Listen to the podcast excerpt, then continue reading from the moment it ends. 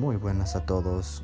Hoy vamos a estar hablando sobre los rasgos y éticas del liderazgo. Algunos tópicos sobre esto es que vamos a ver cuáles son las cinco grandes dimensiones de la personalidad.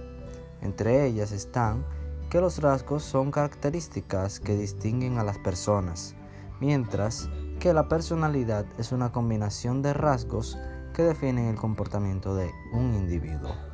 La personalidad influye en el comportamiento de una persona, lo mismo que en sus percepciones y en sus actitudes.